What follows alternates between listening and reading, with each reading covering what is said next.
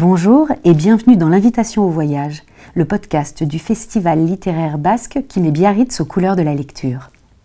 Parce que Biarritz et le Pays basque sont liés à l'océan, il était naturel que l'invitation au voyage en explore toutes les facettes. Dans cette série de podcasts, nous vous emmenons au large pour une excursion littéraire.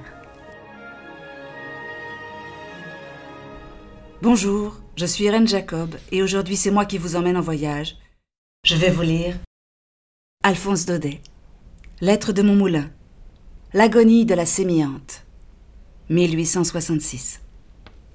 Puisque le Mistral de l'autre nuit nous a jetés sur la côte corse, laissez-moi vous raconter une terrible histoire de mer dont les pêcheurs de là-bas parlent souvent à la veillée et sur laquelle le hasard m'a fourni des renseignements fort curieux.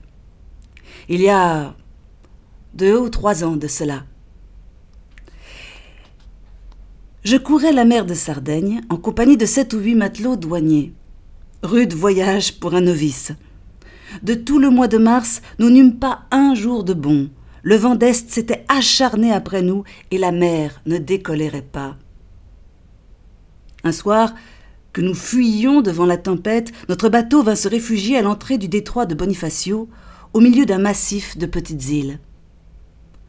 À peine débarqués, Tandis que les matelots allumaient du feu pour la bouillabaisse, le patron m'appela et me montrant un petit enclos de maçonnerie blanche perdu dans la brume au bout de l'île.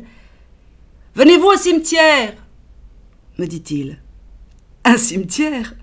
Patron Lionetti, où sommes-nous donc? Aux îles Lavezzi, monsieur. C'est ici que sont enterrés les six cents hommes de la sémillante, à l'endroit même où leur frégate s'est perdue il y a dix ans. Pauvres gens, ils ne reçoivent pas beaucoup de visites. C'est bien le moins que nous allions leur dire bonjour. Puisque nous voilà. De tout mon cœur, patron. Qu'il était triste, le cimetière de la sémillante. Je le vois encore avec sa petite muraille basse, sa porte de fer rouillée, dure à ouvrir, sa chapelle silencieuse, et des centaines de croix noires cachées dans l'herbe, pas une couronne d'immortel, pas un souvenir, rien. Ah, les pauvres morts abandonnés, comme ils doivent avoir froid dans leur tombe de hasard. Nous restâmes là un moment, agenouillés. Le patron priait à haute voix. D'énormes goélands, seuls gardiens du cimetière, tournoyaient sur nos têtes et mêlaient leurs cris rauques aux lamentations de la mer. La prière finie, nous revînmes tristement vers le coin de l'île où la barque était amarrée. En notre absence, les matelots n'avaient pas perdu leur temps. Nous trouvâmes un grand feu flambant à l'abri d'une roche et la marmite qui fumait. On s'assit en rond, les pieds à la flamme, et bientôt chacun eut sur ses genoux, dans une écuelle de terre rouge, deux tranches de pain noir, arrosées largement. Le repas fut silencieux. Nous étions mouillés, nous avions faim, et puis le voisinage du cimetière. Pourtant, quand les écuelles furent vidées, on alluma les pipes et on se mit à causer un peu. Naturellement, on parlait de la sémillante. Mais enfin, comment les choses se sont-elles passées? demandai-je au patron. Hélas, monsieur, personne au monde ne pourrait le dire. Tout ce que nous savons, c'est que la sémillante, chargée de troupes pour la Crimée, était parti de Toulon la veille au soir avec le mauvais temps. La nuit, ça se gâta encore. Du vent, de la pluie, la mer énorme comme on ne l'avait jamais vue. Le matin, le vent tomba un peu, mais la mer était toujours dans un état, et avec cela une sacrée brume du diable à ne pas distinguer un fanal à quatre pas. Ces brumes-là, monsieur, on ne se doute pas comme c'est traître j'ai l'idée que la sémillante a dû perdre son gouvernail dans la matinée. Car il n'y a pas de brume qui tienne. Sans une avarie, jamais le capitaine ne serait venu s'aplatir ici contre. C'était un rude marin, que nous connaissions tous. Il avait commandé la station en Corse pendant trois ans et savait sa côte aussi bien que moi, qui ne sait pas autre chose. Et à quelle heure pense-t-on que la sémillante a péri ce doit être midi. Oui, monsieur. en plein midi. Mesdames, avec la brume de mer, ce plein midi-là ne valait guère mieux qu'une nuit noire comme la gueule d'un loup. Un douanier de la côte m'a raconté que ce jour-là, vers onze heures et demie, étant sorti de sa maisonnette pour attacher ses volets, il avait eu sa casquette emportée d'un coup de vent et, qu'au risque d'être enlevé lui-même par la lame, il s'était mis à courir après le long du rivage à quatre pattes. Vous comprenez Les douaniers ne sont pas riches et une casquette, ça coûte cher. Or, il paraîtrait qu'à un moment notre homme, en relevant la tête, aurait aperçu tout près de lui, dans la brume, un gros navire à sec de toile qui fuyait sous le vent du côté des îles Lavezzi. Ce navire allait si vite si vite que le douanier n'eut guère le temps de bien voir.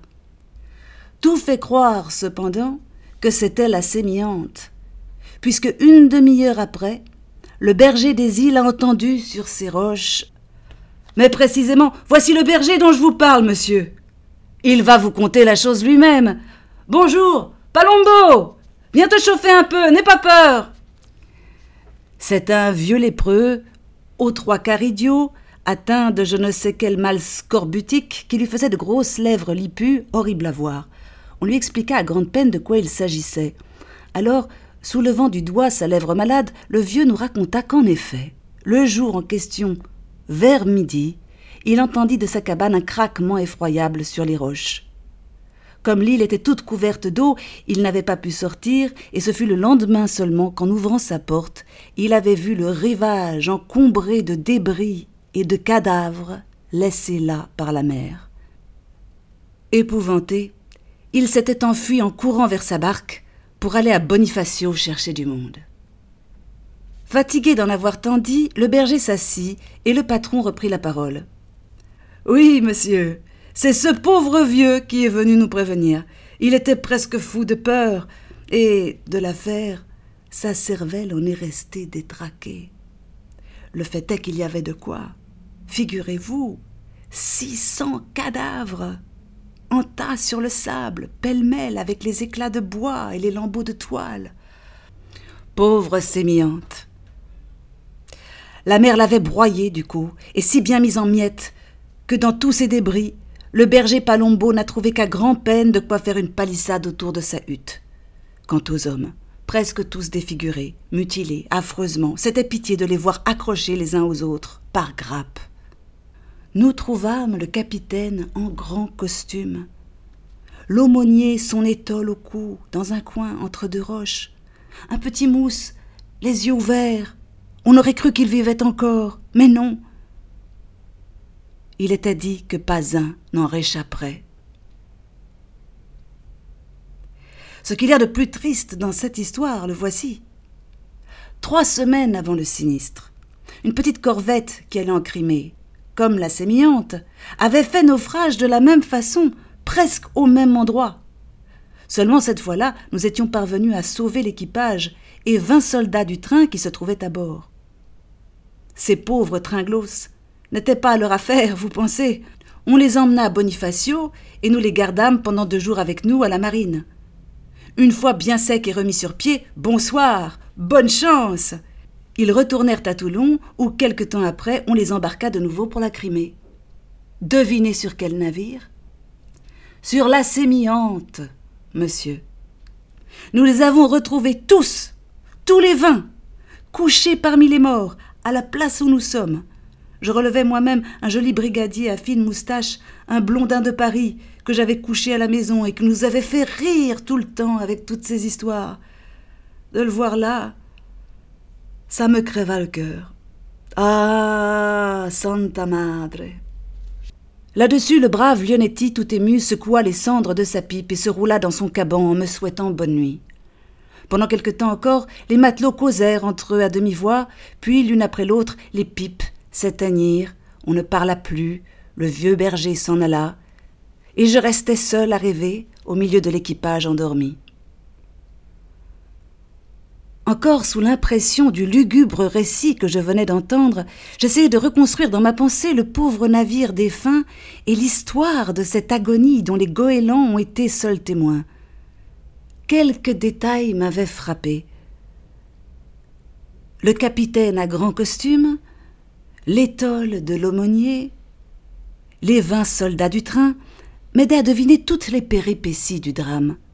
Je voyais la frégate partant de Toulon dans la nuit. Elle sort du port. La mer est mauvaise, le vent terrible. Mais on a pour capitaine un vaillant marin et tout le monde est tranquille à bord. Le matin, la brume de mer se lève, on commence à être inquiet. Tout l'équipage est en haut, le capitaine ne quitte pas la dunette. Dans l'entrepont où les soldats sont renfermés, il fait noir, l'atmosphère est chaude, quelques-uns sont malades, couchés sur leurs sacs. Le navire tangue horriblement, impossible de se tenir debout. On cause, assis par terre, par groupe, en se cramponnant au banc. Il faut crier pour s'entendre. Nous en serons quittes pour un bain à la glace, et puis on nous mènera à Bonifacio, histoire de manger des merles chez le patron Lionetti. Et les tringlos de rire. Tout à coup, un craquement. Qu'est-ce que c'est? Qu'arrive-t-il?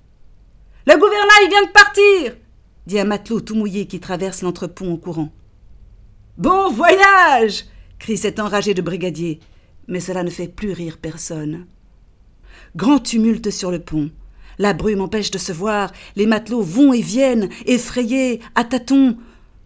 Plus de gouvernail La manœuvre est impossible La sémillante en dérive file comme le vent. C'est à ce moment que le douanier la voit passer. Il est onze heures et demie. À l'avant de la frégate, on entend comme un coup de canon. Les brisants C'est fini, il n'y a plus d'espoir On va droit à la côte Le capitaine descend dans sa cabine. Au bout d'un moment, il vient reprendre sa place sur la dunette. En grand costume. Il a voulu se faire beau pour mourir. Dans l'entrepont, les soldats anxieux se regardent, sans rien dire. Les malades essaient de se redresser. Le petit brigadier ne rit plus. C'est alors que la porte s'ouvre et que l'aumônier paraît sur le seuil avec son étole. À genoux, mes enfants. Tout le monde obéit. D'une voix retentissante, le prêtre commence la prière des agonisants. Soudain, un choc formidable, un cri, un seul cri, un cri immense, des bras tendus, des mains qui se cramponnent, des regards effarés où la vision de la mort passe comme un éclair. Miséricorde.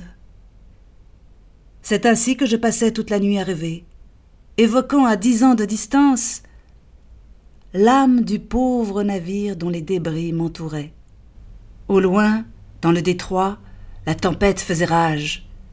La flamme du bivouac se courbait sous la rafale, et j'entendais notre barque danser au pied des roches en faisant crier son amarre.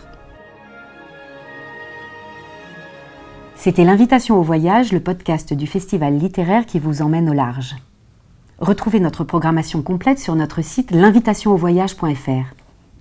À bientôt pour de nouvelles excursions littéraires.